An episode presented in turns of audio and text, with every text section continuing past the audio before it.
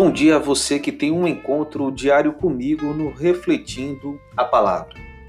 A palavra de Deus nos é dada como a palavra da vida, que transforma, que renova, que não julga para condenar, mas que cura e tem como fim o perdão. Uma palavra que é luz para nossos passos. Seja bem-vindo. Eu sou o Padre Mar Araújo e no Refletindo a Palavra de hoje, 23 de junho de 2020, terça-feira, o Evangelho de São Mateus, capítulo 7, versículos 6, 12 a 14.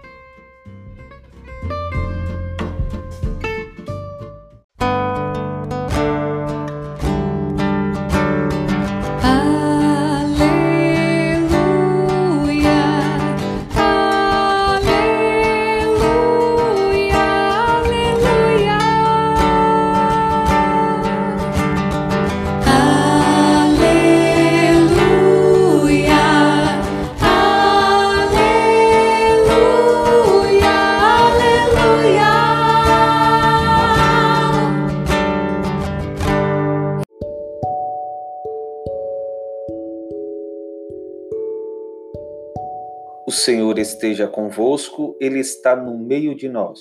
Proclamação do Evangelho de Jesus Cristo, segundo Mateus. Glória a vós, Senhor. Naquele tempo, disse Jesus aos seus discípulos: Não deis aos cães as coisas santas, nem atireis vossas pérolas aos porcos, para que eles não as pisem com os pés e, voltando-se contra vós, vos despedacem. Tudo quanto quereis que os outros vos façam, fazei também a eles Nisto consiste a lei e os profetas. Entrai pela porta estreita, porque larga é a porta e espaçoso é o caminho que leva à perdição, e muitos são os que entram por ele. Como é estreita a porta e apertado o caminho que leva à vida, e são poucos os que o encontram. Palavra da salvação. Glória a vós, Senhor. Que as palavras do Santo Evangelho perdoem os nossos pecados e nos conduza à vida eterna. Amém.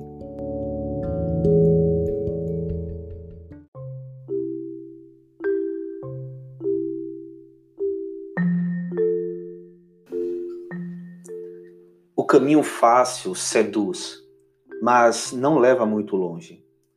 O caminho da salvação é um caminho difícil e precisa sê-lo. Contudo, não entendamos as dificuldades de perfazer esse percurso como uma válida retórica para justificar nossas iniquidades. Precisamos estar cientes que o impossível para o homem é possível para Deus.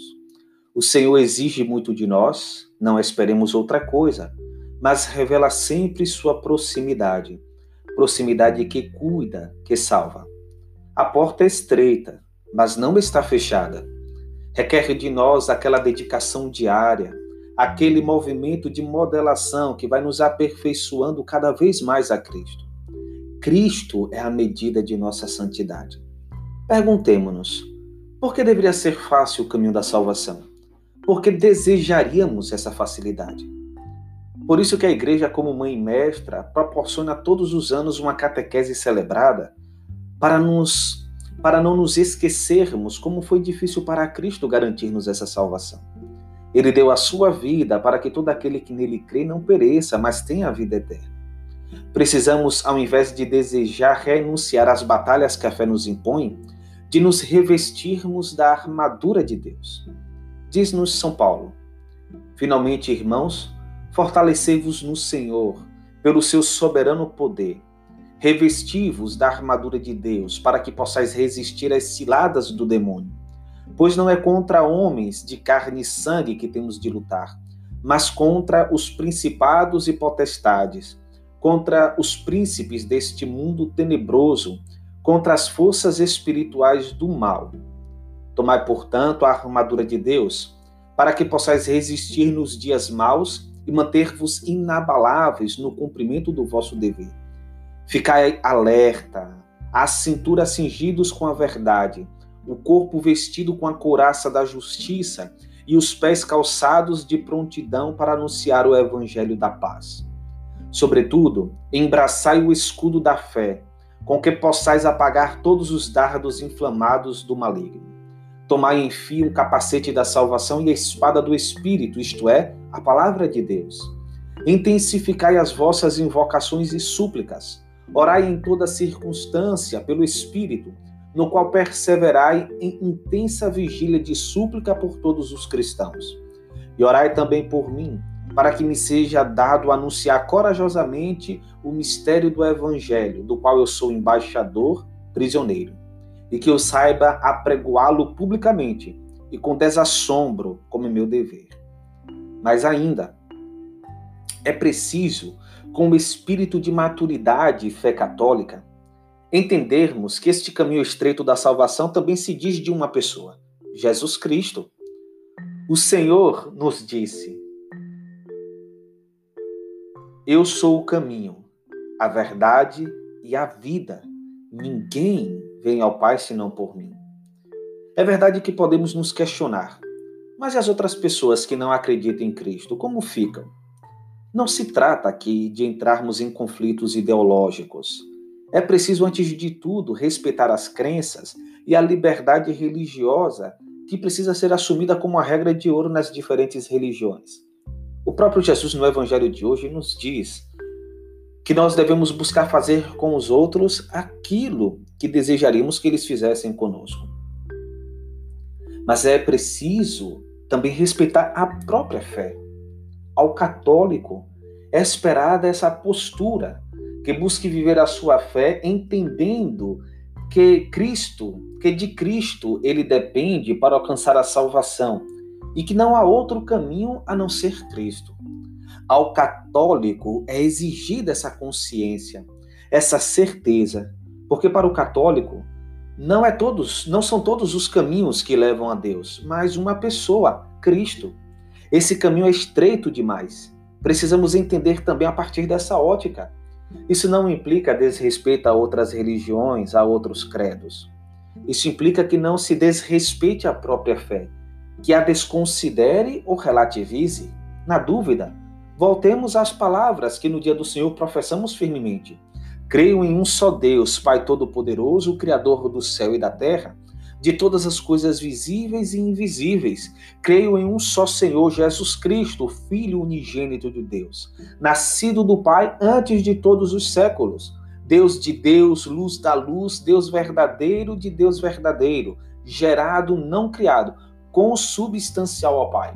Por ele todas as coisas foram feitas, e por nós homens, e para nossa salvação, desceu dos céus. Creio no Espírito Santo, Senhor que dá a vida e que procede do Pai e do Filho, e com o Pai e o Filho é adorado e glorificado. Esta é a fé da igreja.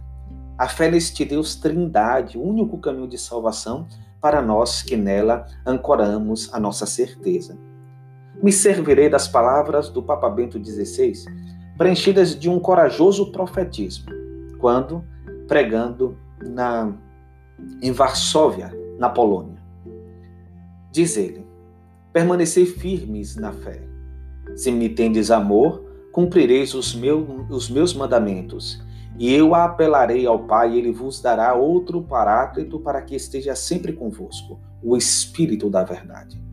Nestas palavras, Jesus revela o profundo vínculo que existe entre a fé e a profissão da verdade divina, entre a fé e a dedicação a Jesus Cristo no amor, entre a fé e a prática da vida inspirada nos mandamentos.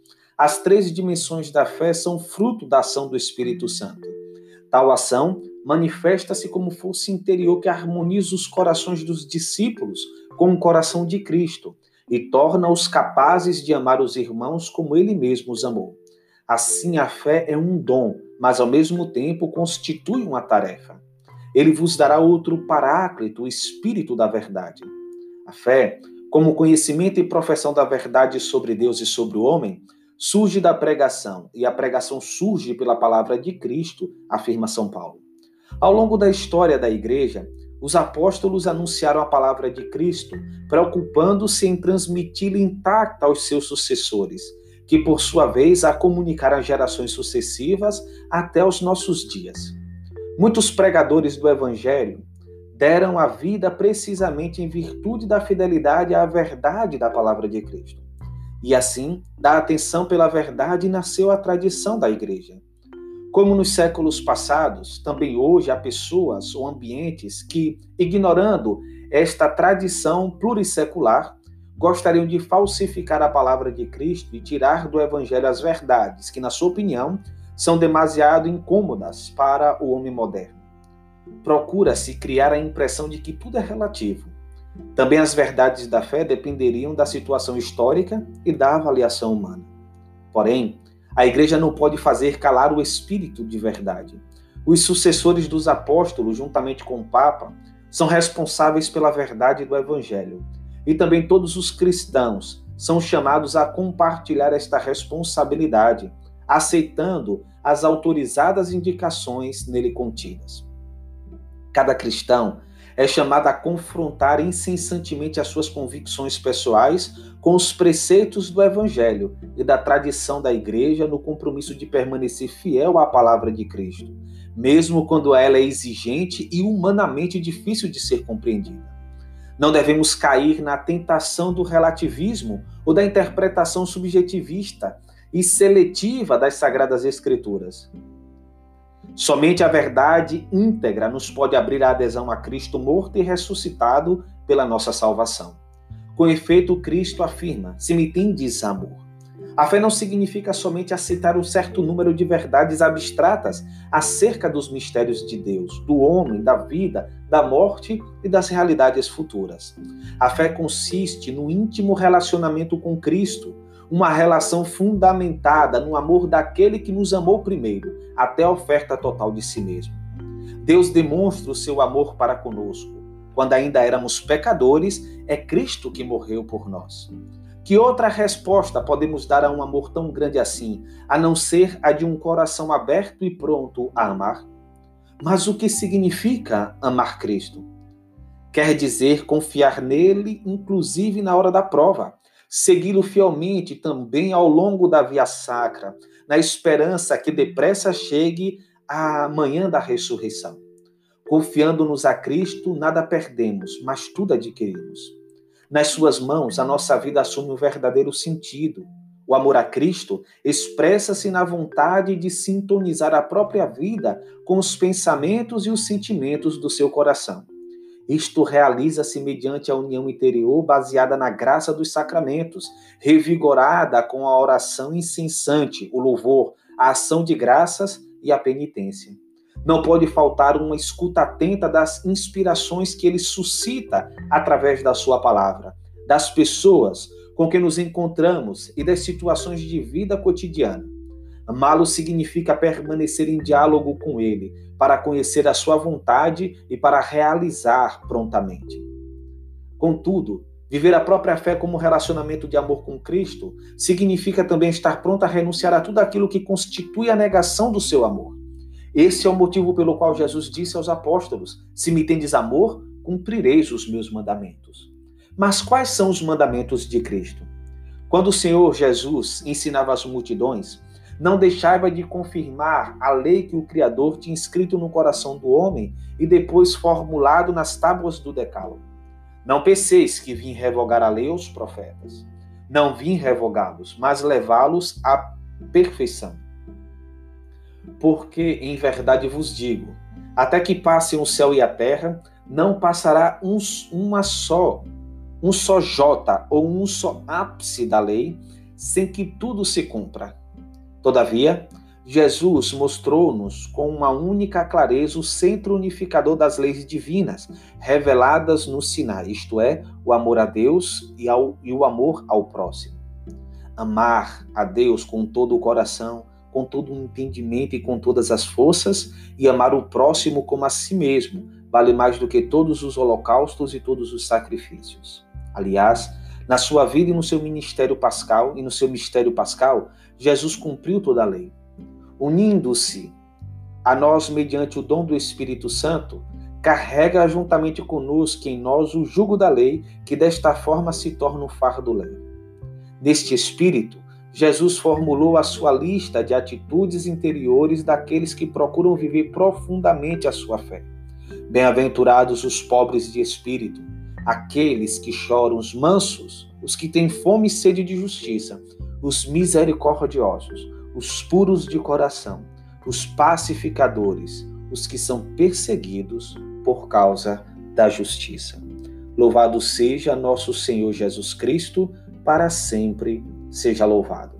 O Senhor esteja convosco, Ele está no meio de nós. Abençoe-vos o Deus Todo-Poderoso, Pai, Filho e Espírito Santo. Amém.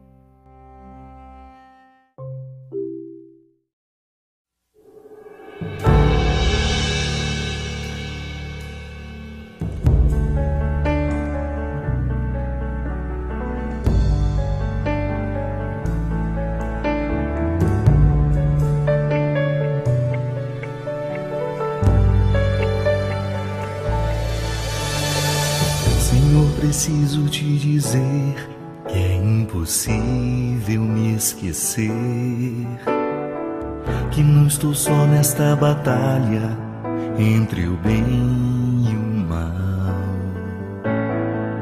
A cada nova experiência eu te glorifico mais. Te ter é a maior diferença em mim. Se os bons combates eu não combater, minha coroa não conquistarei. Se minha carreira eu não completar, de que vale a minha fé tanto guardar? Se perseguido aqui eu não for, sinceramente um cristão não sou. A tua glória quero conhecer viver a experiência de sobreviver.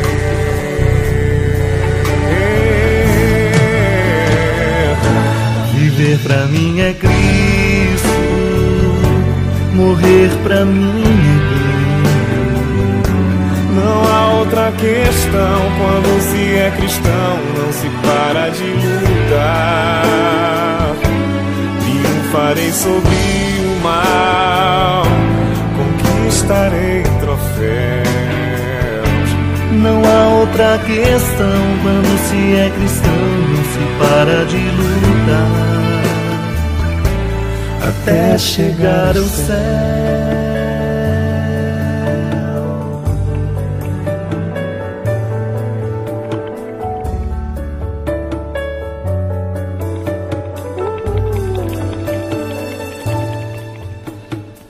Se os bons combates eu não combater, minha coroa não conquistarei.